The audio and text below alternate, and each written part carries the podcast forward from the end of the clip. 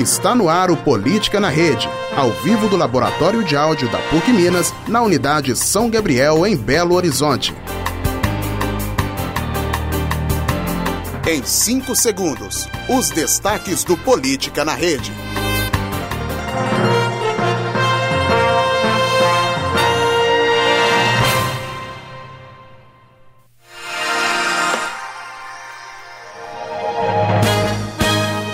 Donald Trump diz estar pronto para fechar a fronteira com o México. Bolsonaro confirma a criação do cartão caminhoneiro.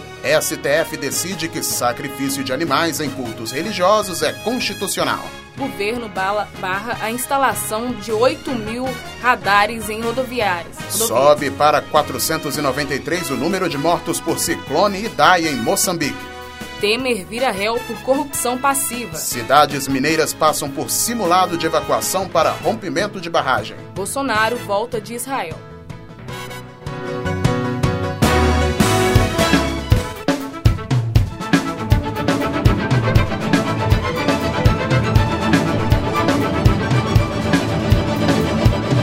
Política na rede, conectando os fatos.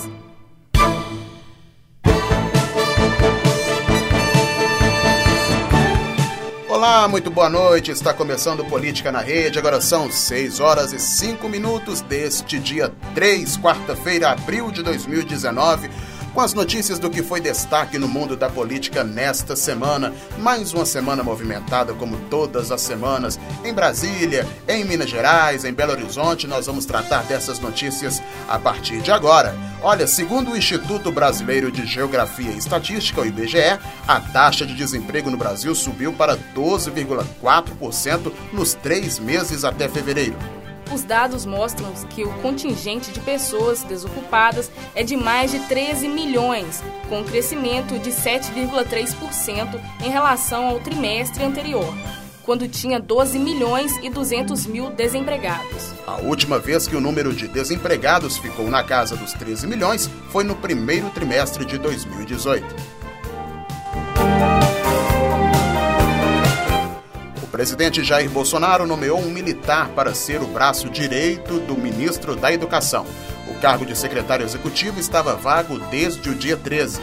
Quem vai assumir agora é o tenente brigadeiro Ricardo Machado Vieira, que foi secretário de Pessoal, Ensino, Saúde e, de, e Deporto do Ministério de Defesa e chefe do Estado-Maior da Aeronáutica. Machado Vieira atualmente é chefe de gabinete no Fundo Nacional de Desenvolvimento da Educação, órgão do MEC que cuida de compras de livros didáticos, transporte e merenda. A nomeação é importante, pois caso o ministro Ricardo Vélez Rodrigues seja demitido, Machado Vieira ficaria com o ministro interino até o governo encontrar um outro nome.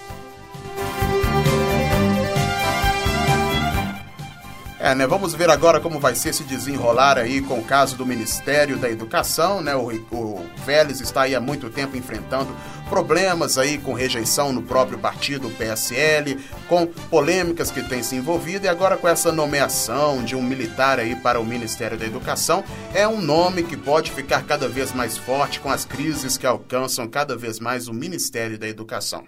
Agora são 6 horas e Oito minutos, vamos seguindo as notícias. Por unanima, unanimidade, o STF confirmou a constitucionalidade do sacrifício de animais na realização de cultos de religiões de matrizes africanas. A questão foi definida por meio de um recurso do Ministério Público do Rio Grande do Sul contra uma decisão do júri do judiciário local que definiu que o sacrifício dos animais não viola o Código Esta perdão, estadual de proteção aos animais. A norma local definiu que os rituais de sacrifício nas religiões africanas não são inconstitucionais, desde que sem excessos ou crueldade.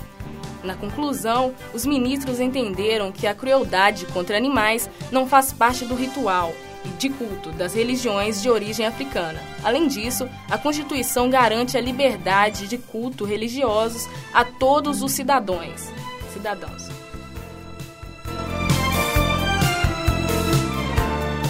O presidente Jair Bolsonaro anunciou o lançamento do cartão caminhoneiro, que vai garantir a compra de combustível pelos motoristas de carga sem variação oscilante do preço do óleo diesel, uma das principais reclamações da categoria.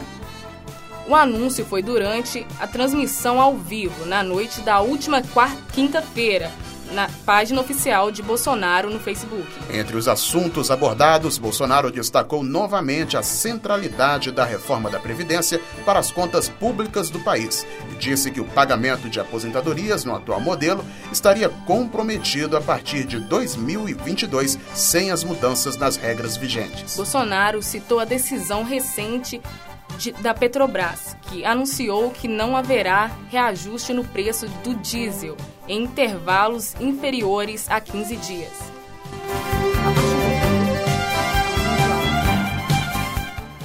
Donald Trump, presidente dos Estados Unidos, disse estar pronto para fechar a fronteira com o México. Em, entrevistas, em entrevista coletiva, Trump disse que fará isso às autoridades do país vizinho não interromperem o fluxo de imigrantes. A secretária de Segurança Nacional, Kirsten Nielsen, interrompeu uma viagem para a Europa em que ia participar de uma reunião prevista para ontem sobre a crise na fronteira. Um funcionário do Departamento de Segurança Nacional que decidiu para não ser identificado pela agência da, a, da AFP disse aos jornalistas que ainda não havia nenhuma decisão fechada sobre a fronteira.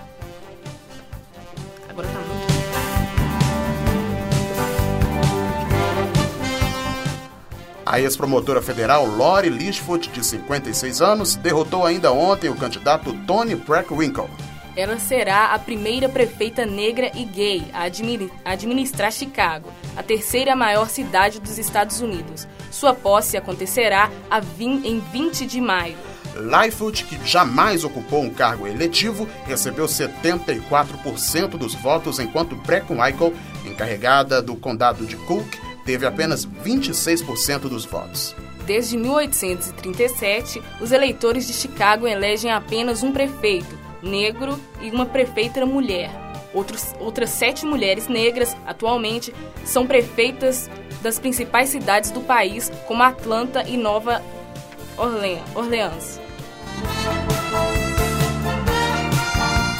Agora são 6 horas e 11 minutos. Aí você viu sobre a prefeita que foi eleita em Chicago, que desde 1837 é a primeira vez que uma mulher negra e gay é eleita como prefeita de uma região dos Estados Unidos. Né? O Donald Trump ele tem enfrentado aí alguns problemas com o Congresso, que há muito tempo ele vem se demonstrando um pouco resistente à forma que Donald Trump tem tentado manter o conservadorismo do seu governo. E aí nós vemos mais um reflexo disso, uma prefeita que vai contra todos estes preceitos que o governo Donald Trump tem tentado adotar nos Estados Unidos. Vamos a mais notícias e agora do Brasil com Israel. O presidente Jair Bolsonaro volta de Israel hoje com o anúncio de um escritório de negócios, o apoio dos israelenses para a entrada no Brasil na OCDE, que é o clube dos países mais ricos, e a assinatura de acordos bilaterais nas áreas de ciência e tecnologia, defesa, segurança pública, aviação civil, segurança cibernética e saúde.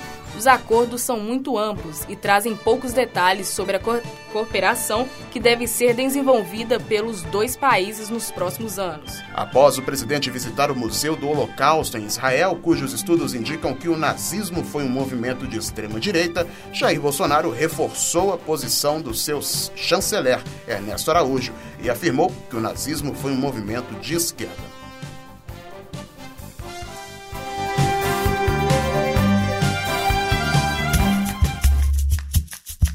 Agora, no Política na Rede, musicalizando.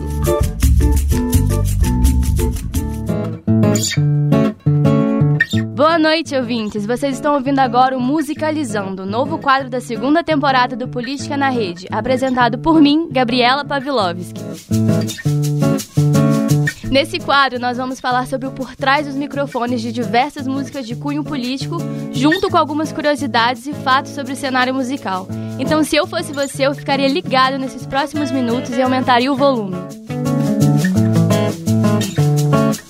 E a música da semana é Sobradinho, composta por Sai Guarabira, interpretada pela banda Biquíni Cavadão. Aperta o play e a gente já volta para conversar.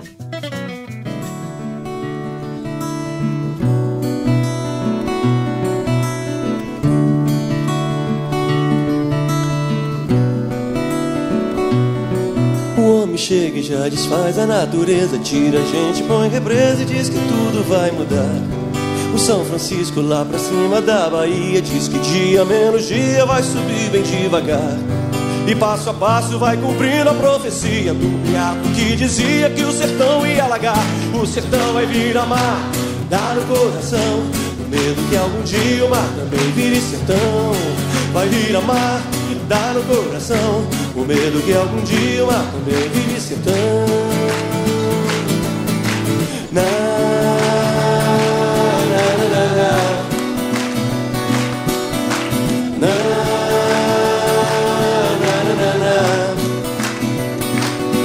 Adeus, irmãos, casa nova sendo sé. Adeus, pilão arcado, vem o rio te engolir. Debaixo d'água lá se vai a vida inteira. Por cima da cachoeira o gaiola vai subir. Vai ter barragem no salto do sobradinho. E o povo vai se embora com medo de se afogar. O sertão vai vir a mar, dar o coração. O medo que algum dia o mar também vire sertão. Vai vir a mar, dar no coração. O medo que algum dia o mar também vire sertão. O sertão vai vir a mar, dar no coração. O medo que algum dia o mar também vire sertão. Vai vir a mar, dar no coração. Medo que algum dia o mar também vire sertão. Virou.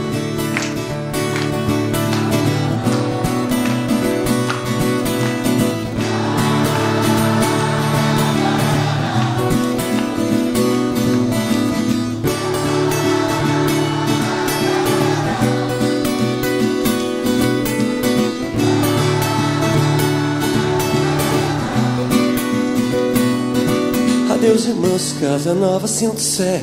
Adeus, pilão arcado, vem o rio te engolir. Debaixo d'água lá se vai a vida inteira. Por cima da cachoeira o gaiola vai subir. Vai ter barragem no salto no sobradinho. E o povo vai se embora com medo de se afogar. O sertão vai vir a mar, dar o coração. Com medo que algum dia vire sertão. Vai vir a mar, dar o coração. Com medo que algum dia o mar também vire sertão. O sertão vai vir a mar, dar o coração. Com medo que algum dia o mar também vire sertão. O sertão vai vir a mar, dar o coração. Com medo que algum dia o mar também vire sertão.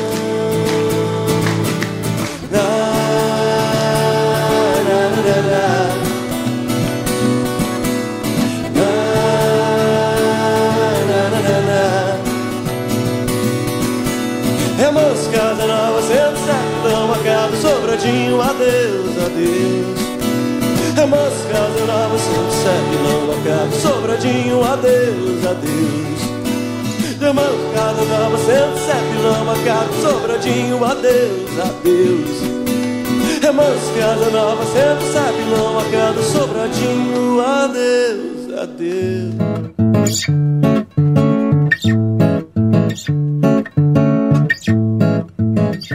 Compositores dessa canção são o Saio e o Guarabira, que são uma dupla musical brasileira formada lá em 1971, com seu estilo rock rural.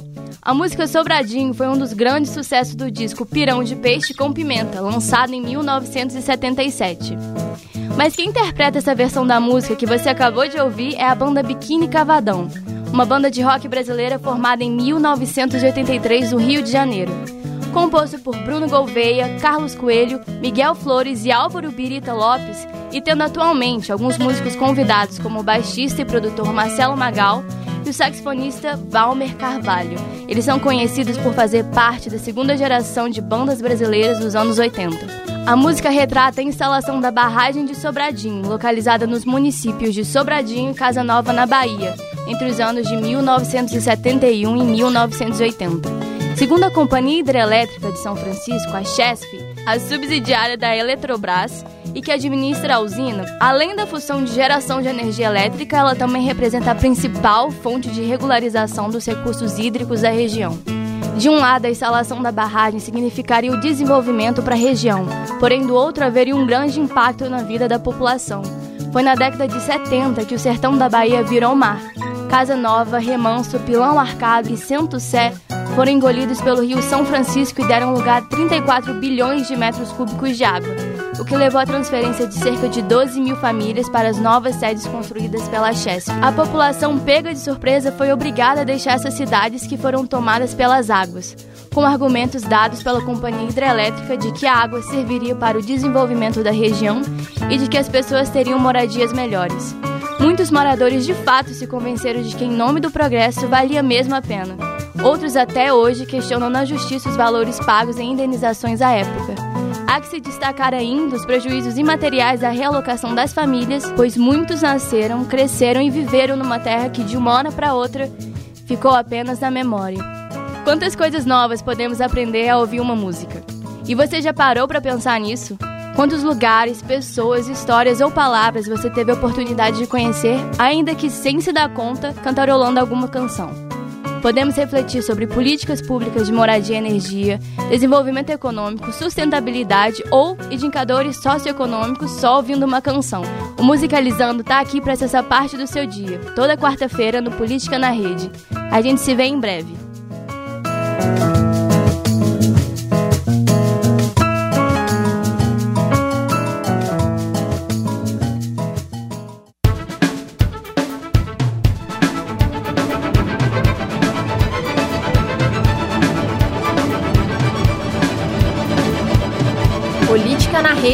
Conectando os fatos.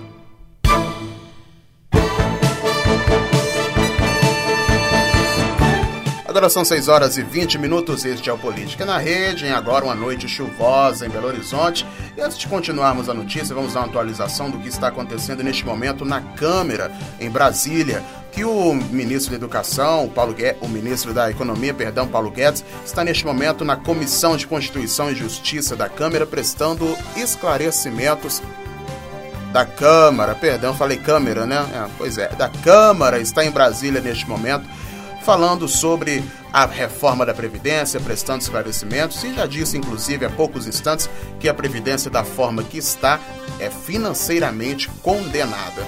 Daqui a pouco a gente volta a falar mais atualizações sobre o que o ministro está dizendo neste momento em Brasília, na Câmara dos Deputados da CCJ.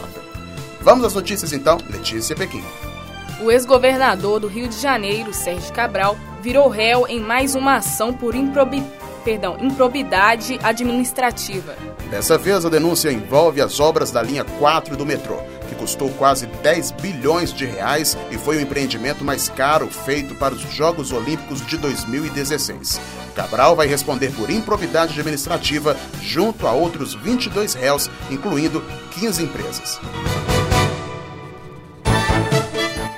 Os estudantes que pretendem fazer o, o exame perdão, pretendem fazer o Exame Nacional do Ensino Médio, Enem, de 2019, podem pedir a isenção de taxa de inscrição de 85 reais até, até as 23h59 do dia 10 de abril. O pedido deve ser feito na página do participante na internet. Para não pagar a taxa, os candidatos devem atender aos critérios de isenção.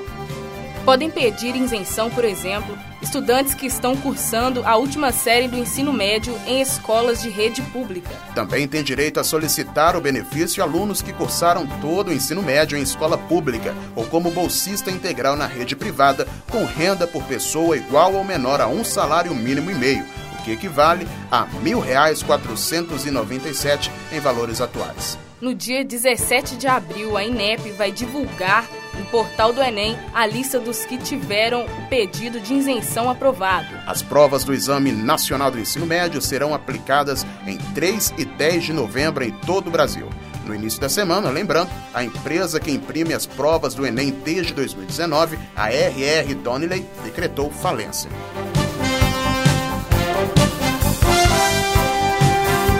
Já estão valendo as novas regras do INSS para empréstimos consignados a aposentados e pensionistas. Como as normas mais rígidas, os bancos ficarão proibidos de procurar os novos beneficiários para oferecer crédito consignado durante seis meses após o recebimento do primeiro benefício. Além disso, todo aposentado e pensionista terá a contratação de empréstimo consignado bloqueado nos primeiros três meses. Depois disso, deverá ir até a agência bancária solicitar o desbloqueio. Agora são 6 horas e 24 minutos.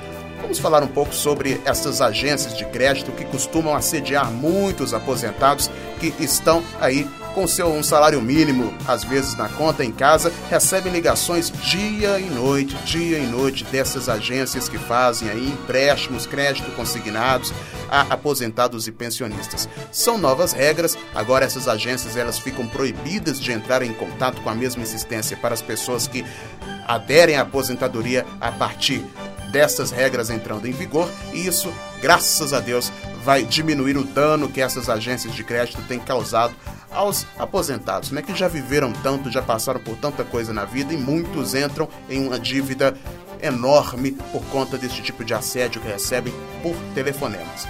Agora são 6 horas e 25 minutos. Política na Rede continua. O governo decidiu o governo decidiu barrar a instalação de mais de 8 mil radares eletrônicos em estradas do país. Pelo Twitter, o presidente Jair Bolsonaro justificou que o objetivo principal da instalação dos radares é arrecadar recursos para os estados. O presidente acrescentou que fará uma avaliação sobre a necessidade de manter os radares já instalados, no momento em que forem renovados os contratos de concessão de rodovias. Palácio do Planalto divulgou ontem, dia 31 de março, um vídeo sobre o golpe de 64, dizendo que o Exército salvou o Brasil.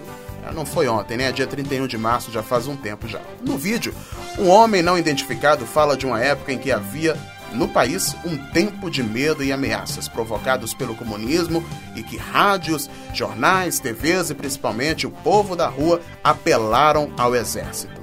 O vídeo termina com a imagem da bandeira nacional, a inscrição de 31 de março e a locução afirmando: o Exército não quer palmas nem homenagens, o Exército apenas cumpriu seu papel.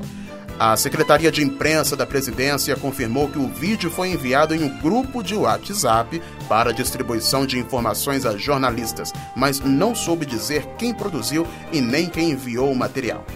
O vídeo também foi postado pelo deputado federal Eduardo Bolsonaro, filho do presidente, no Twitter.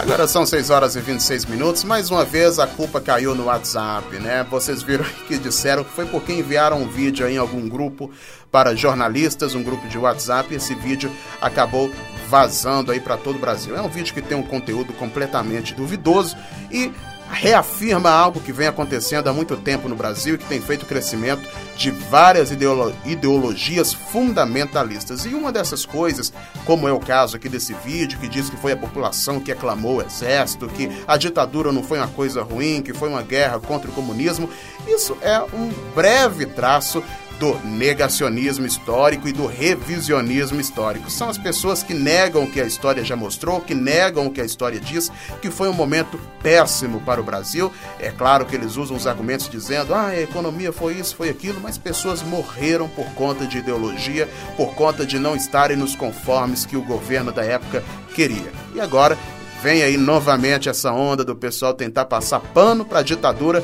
e ainda, e ainda, colocar a culpa no WhatsApp. É mais uma vez o governo, o Brasil sendo aí feito por blogueiras e o WhatsApp sendo mais uma vez o principal ministério da nação. Vamos para as próximas notícias.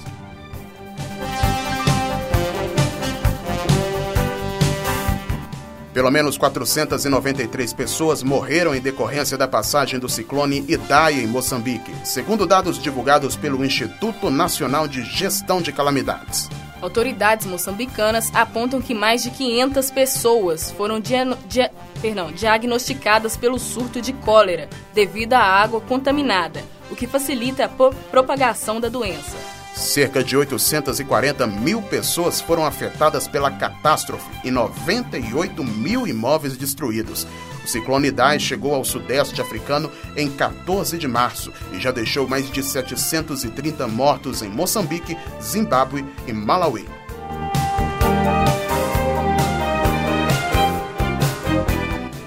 Cerca de 3.200 moradores de Nova Lima e Raposos, na Grande BH e de Itabirito, região central do estado, participaram ontem do simulado de fuga em casos de rompimento de barragem da Vale.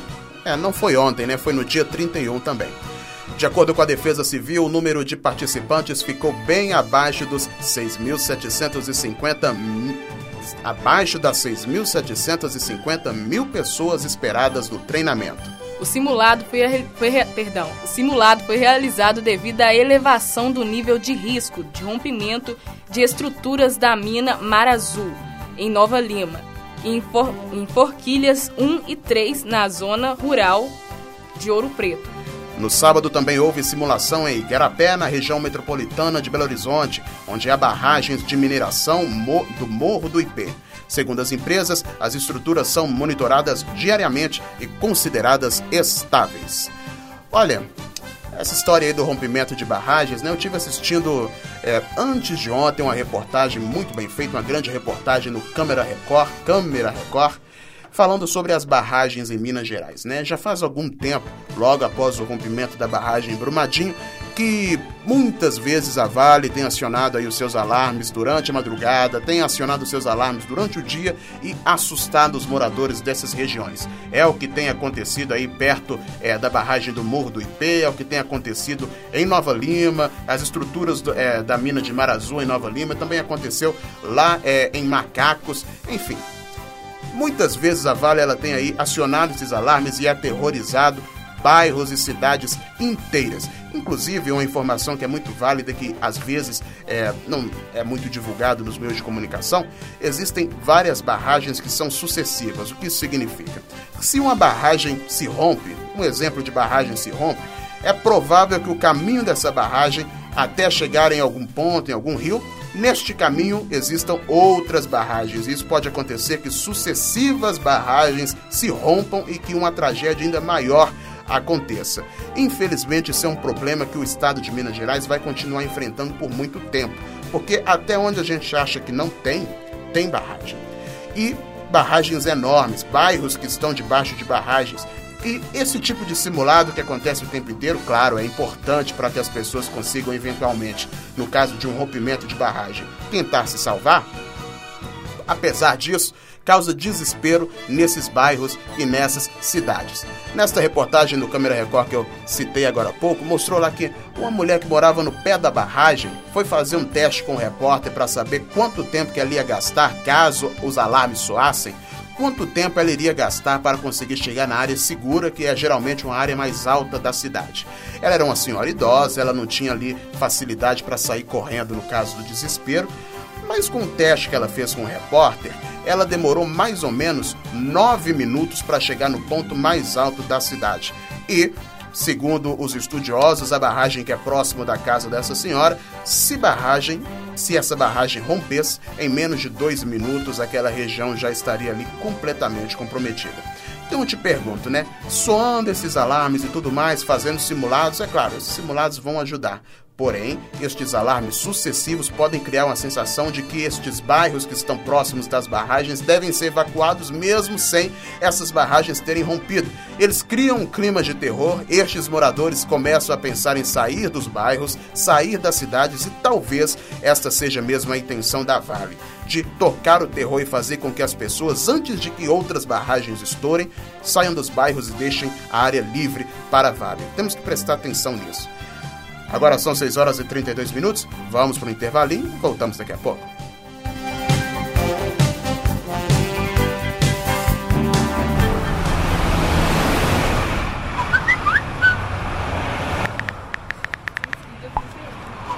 Toda hora, é isso. É, sabe?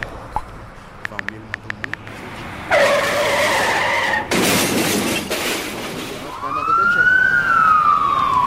Usar o celular no trânsito mata 150 pessoas por dia no Brasil. Uma vida vale mais do Uma iniciativa do curso de jornalismo da PUC Minas São Gabriel. Luana, Sim, boa noite. pra onde você tá indo bonita desse jeito? Pode seguir o GPS, Bruna? Vire à direita. Moço, é a direita. Pra onde você tá indo? Eu sei um caminho muito melhor. Pra onde você vai, Paula? Quer companhia? Oi? Você chegou ao seu destino. Se você já ouviu alguma dessas frases, saiba que isso não é cantada, é assédio. Denuncie. Ligue 180, uma iniciativa das alunas do curso de jornalismo da PUC Minas São Gabriel.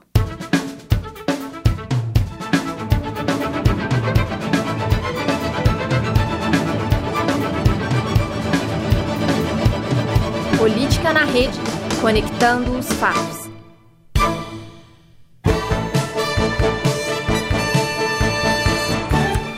Agora são 6 horas e 34 minutos. No intervalo do Política na Rede, você ouviu material produzido por alunos de jornalismo, publicidade, daqui da PUC Minas São Gabriel.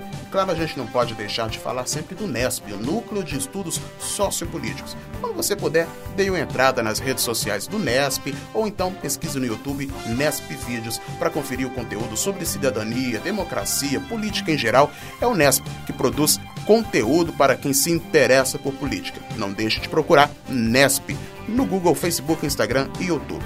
Vamos seguir as notícias. O presidente Jair Bolsonaro anunciou a decisão de abrir um escritório comercial do governo brasileiro em Jerusalém, no primeiro dia da visita oficial a Israel.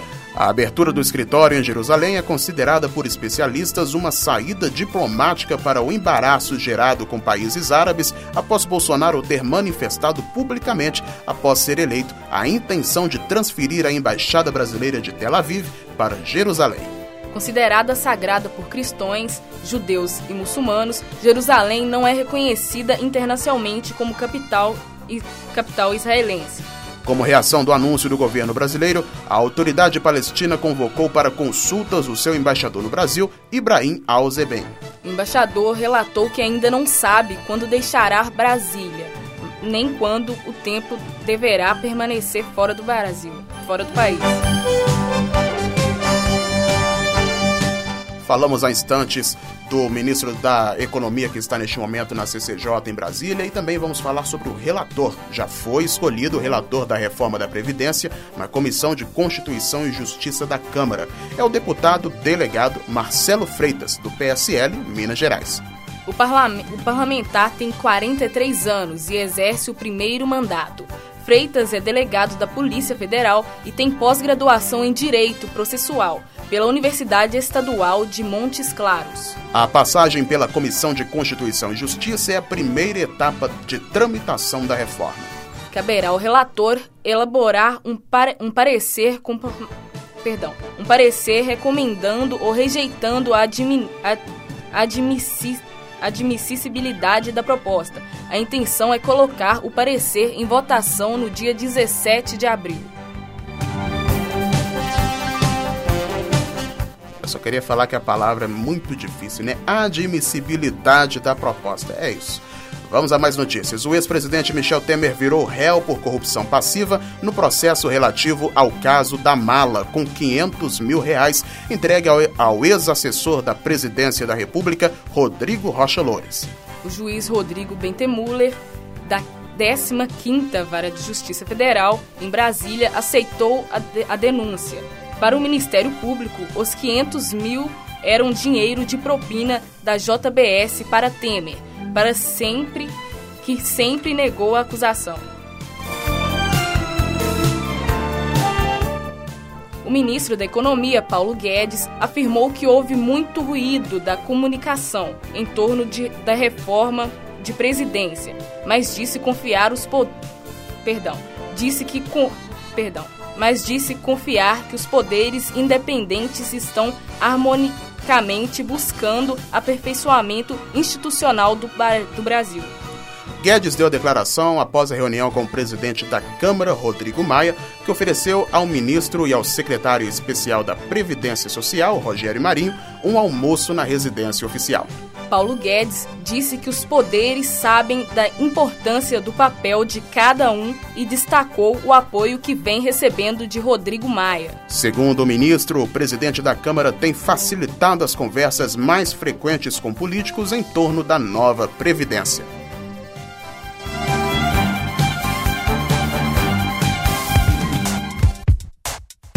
E agora, coluna semanal com Ian Santos.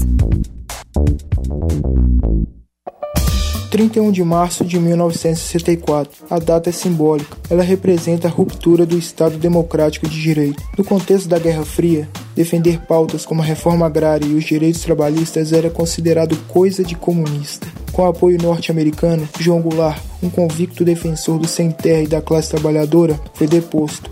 Hélio Gaspari narra o apoio dos Estados Unidos à insurgência militar brasileira no livro A Ditadura Envergonhada. Através da intermediação do embaixador americano Lincoln Gordon, recursos financeiros e uma frota naval foram enviados ao país para a consumação do golpe de 64, 30 de janeiro de 1933. Hitler assume o poder na Alemanha e dá fim à República de Weimar. Seu regime foi estruturado sobre o Mein Kampf. O livro é baseado em políticas chauvinistas e eugenistas. Marcado pelo pologismo, o nacionalsocialismo defendeu o império da chamada raça ariana e condenou milhões de judeus à morte. Toda essa contextualização histórica foi feita para explicar a era da pós-verdade do revisionismo histórico. Utilizando o eufemismo movimento de 64, Bolsonaro nega a tipificação de golpe para o 31 de março. A Alemanha caracteriza o nazismo como um partido de extrema direita. Adestrados pelo olavismo, Bolsonaro e Ernesto Araújo discordam. Por ter socialismo no nome, o presidente e o chanceler afirmam que o partido nazista está na esquerda do espectro político. George Orwell se mostra contemporâneo. Quem controla o passado controla o futuro, já diria o escritor no clássico 1984. Profissionais da informação não podem deixar os ministérios da verdade serem erguidos. Ian Santos para o Política na Rede.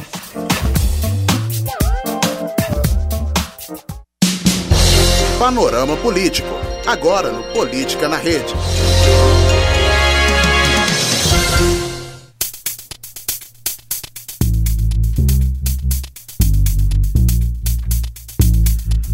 Agora são 6 horas e 40 minutos. Este é o Política na Rede, que a partir de agora também está no YouTube. Daqui a pouco vamos ter vídeos postados no canal do laboratório Lab SG. O Ian falou há, pouco, há poucos instantes aí sobre o presidente Jair Bolsonaro, que esteve em Israel, falou aí sobre o Holocausto, falou aí sobre o nazismo e disse aí que, segundo ele, o nazismo é uma ideologia de esquerda. Mesmo o Museu do Holocausto Israel, de Israel dizendo que o nazismo é um movimento de extrema direita. E ele reforçou mais uma vez aquele comentário que eu disse há pouco tempo atrás. Estamos numa onda muito grande do revisionismo histórico, estamos mais uma vez numa onda de pessoas querendo desfalar o que foi falado pela história, o que já foi mostrado pelos documentos, que o, o problema do nazismo é uma coisa conhecida por todos nós e que a ideologia que ele representa não quer dizer que um governo está certo ou errado. O que quer dizer é que o nazismo foi um momento ruim da nossa história, é um momento que muitas pessoas morreram e um revisionismo histórico não pode ser o único argumento que vai conseguir passar por cima dessa história. E isso está tão na moda que, inclusive, existe, existem revisionistas históricos que falam até que o Holocausto não existiu, para você saber do nível que é o comentário dessa gente. Agora são 6 horas e 42 minutos, dando uma atualização rápida do que está acontecendo na Câmara, na CCJ, aonde o ministro da Economia, Paulo Guedes, está falando sobre a reforma da Previdência. Agora há pouco ele deu uma declaração que diz, abre aspas, gastamos 700 bilhões de reais no ano passado com a Previdência no nosso passado e 70 bilhões de reais com educação no nosso futuro. Gastamos 10 vezes mais com a Previdência do que com o nosso futuro, declarou. Aí é a argumentação que o ministro está dando neste momento na CCJ para tentar justificar a reforma da Previdência. Estou aqui com Cíntia Garcia, que vai trazer conteúdo para o nosso Política na Rede. Boa tarde, Cíntia. Boa noite, Cíntia. Boa noite, Edson. Boa noite aos ouvintes do Política na Rede. Pois é, ontem, eu, ontem né? Semana passada eu estreiei aqui fazendo um comentário sobre a Lei Candir, ou o possível fim da Lei Candir e os desdobramentos que pode, podem ocorrer nos estados, né, o benefício que isso pode trazer com a, com a com a, o repasse de recursos aos estados pela União. E eu falei, né, que Minas Gerais tem uma, uma a segunda maior segundo maior montante a receber da União, que é de 135 bilhões, isso mesmo, bilhões de reais a receber da, da, da União. Eu hoje eu tive o privilégio de conversar com o deputado estadual André Quintão, do PT de Minas Gerais, que é um dos deputados mais atuantes né, a, respeito da, da, da lei do, do, fim, do quem sabe o fim da lei Candira aqui para nós em Minas Gerais. E eu conversei com ele, uma das, a primeira pergunta que eu fiz para ele é para onde iria o dinheiro caso a, a União reconheça essa dívida que o, o, o Estado tem um crédito, né? é, eu estou falando assim, 135 bilhões, mas não é esse montante todo. Minas tem uma dívida de 87 bilhões e aí descontando essa dívida, a União tem que repassar ao Estado 48 bilhões. E ele falou para gente para onde é, poderia ir esse dinheiro. Portanto, a prioridade absoluta seria quitar todos os débitos em relação aos municípios, porque é no município, inclusive, que boa parte das políticas públicas acontecem. Além disso, o Estado poderia também é, liberar uma parcela expressiva de recursos para projetos na área social, que seriam importantes de enfrentamento à pobreza no campo, pobreza rural, e também para a situação dos jovens em situação de vulnerabilidade. Em várias áreas, nós temos passivos importantes em políticas públicas. E, além disso, recursos também para a capitalização do fundo de previdência dos servidores. Não seria uma solução milagrosa, mas com certeza daria uma grande folga para o Estado replanejar suas políticas públicas. E aí eu conversei com ele, né, que eu disse a ele que o relatório da Comissão Extraordinária sobre o acerto de contas entre Minas e a União, esse, no relatório consta que esse valor de 48 bilhões, repetindo, 48 bilhões, fosse repassado pela União em forma de investimentos é, em infraestrutura para o nosso estado dentro de um prazo de 30 anos, durante por 30 anos. E ele vai emitir, ele, ele falou sobre a, opini, a opinião dele sobre a, a proposta da comissão. A forma de compensação, obviamente, tem que ser negociada. Se for sob a forma de investimentos que a União tem em Minas e que estão paralisados, poderia também, de certa maneira, contribuir para o Estado. Nós temos obras rodoviárias, como a própria duplicação da BR-381. Nós temos a obra é, muito requisitada no Jequitinhonha da BR-267. Então, se o Estado é, conseguisse captar esse recurso via investimentos do governo federal, também seria uma forma interessante. Mas, é, coloco aqui, como o Estado hoje tem um déficit é, anual no orçamento projetado de 11 bilhões e já tem dívidas de mais de 12 bilhões com os municípios é, e um frágil é, suporte previdenciário, é importante que uma parcela desse recurso fosse destinado diretamente para o Estado. E conforme eu disse também na semana passada, que a luta pra, pelo fim da Lei Candir, pela, vi, pela vinda dos recursos, não vai ser fácil. Principalmente pelo fim da Lei Candir, porque ela vai afetar diretamente os exportadores, sobretudo de grãos e na mineração. E como eu falei na semana passada também, a Assembleia, a Assembleia aprovou uma, o requerimento de uma audiência pública para conversar com os cafeicultores que temem o fim da Lei Candir e é, o deputado André Quintão disse como conciliar a questão das exportações do agronegócio e ele colocou o seu posicionamento, o posicionamento dele que nós vamos ouvir agora independente dos efeitos da Lei Candir sobre quem se beneficiou dela do ponto de vista da exportação, é, os estados não podem é, pagar por esse preço, até porque quando falamos em estado nós estamos falando em segurança pública, em sistema único de saúde, em educação pública gratuita, em política de assistência social. Então nós temos que cobrar esse recurso. A outra discussão no plano aí da economia nacional e internacional é que é, esse benefício foi é, ofertado é, num momento de economia diferente.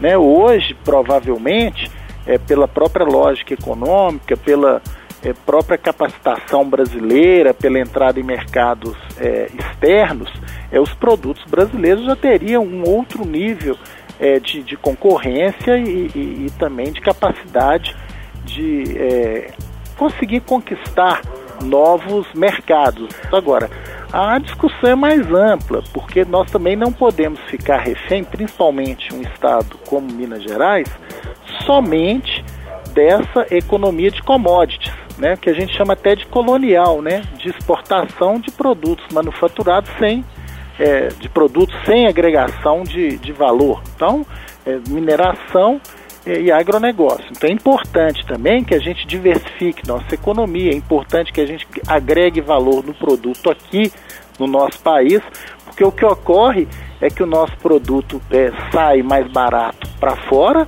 lá fora ele é beneficiado e depois nós adquirimos esse mesmo produto beneficiado mais caro aqui no Brasil. É, trans, é uma espécie de transferência é, de renda daqui para fora.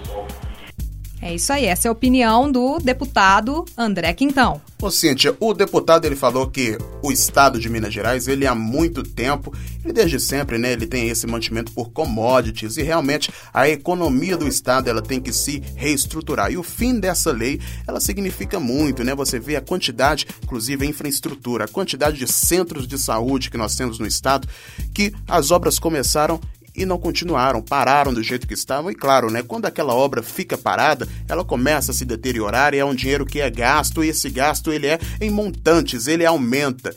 E a saúde em nosso estado é um grande problema, a segurança é um grande problema. E o fim dessa lei Candia, ela significa muito, né? São 48 bilhões de reais, não é isso, Cíntia? 48 bilhões de reais que a União tem que repassar para o estado de Minas Gerais e é uma dívida que a gente não sabe se o governo vai repassar, ou a União uhum. vai repassar, quando vai repassar e como vai repassar. Essas são as três perguntas que no, os mais de 21 milhões de mineiros, quase 22 milhões, se fazem é, se vai liberar, quando vai liberar e como vai liberar. E para onde vai ser destina vão ser destinados esses, esses recursos. Se vai ser numa infraestrutura, se vai ser numa estrada, se vai ser em construção de, de mais postos de saúde, de hospitais, de a segurança pública, que vamos, vamos combinar que tá, infelizmente está cada dia a gente tem que. É um problema gravíssimo, é. né? Em Minas Gerais, em outros vários estados, e com certeza essa lei seria uma grande folga para o orçamento do estado. Ah, com certeza. E a, a gente é, tem a questão do agronegócio, mas é um ou outro que é beneficiado em, de, é, em detrimento aos demais como que fica, né? Sim, exatamente. Né? E claro, lembrando que o Estado ele tem aí, é, ele precisa muito também dos agricultores, dos cafeicultores. E também a gente tem que olhar todos os lados aí, ver qual que vai ser mais positiva para a população do Estado, para todo o Estado de forma geral. É isso que você tem com o Alexandre Quintão, então? Cíntia? André Quintão, André no Quintão, perdão. Isso, André Quintão. Vamos agradecer então ao deputado por ter concedido a entrevista para a Cíntia e por disponibilizar-se então para o Política na Rede. Vamos ficando por aqui. Obrigado pela participação, Cíntia. Eu que agradeço e. Vamos embora. Vamos embora. Vamos pro destaques, Raíssa.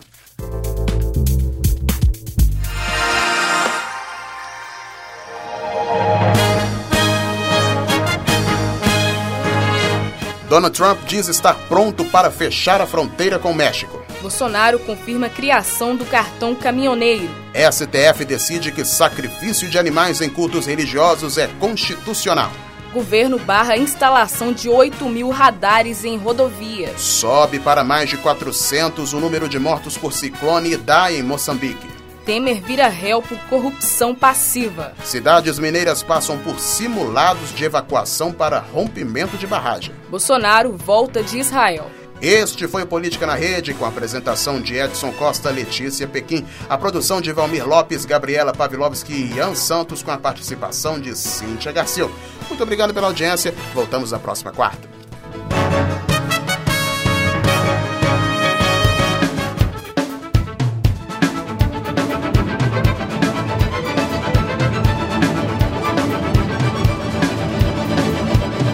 Política na Rede, Conectando os fatos. Essa produção é do LabSG, onde você vem aprender aqui na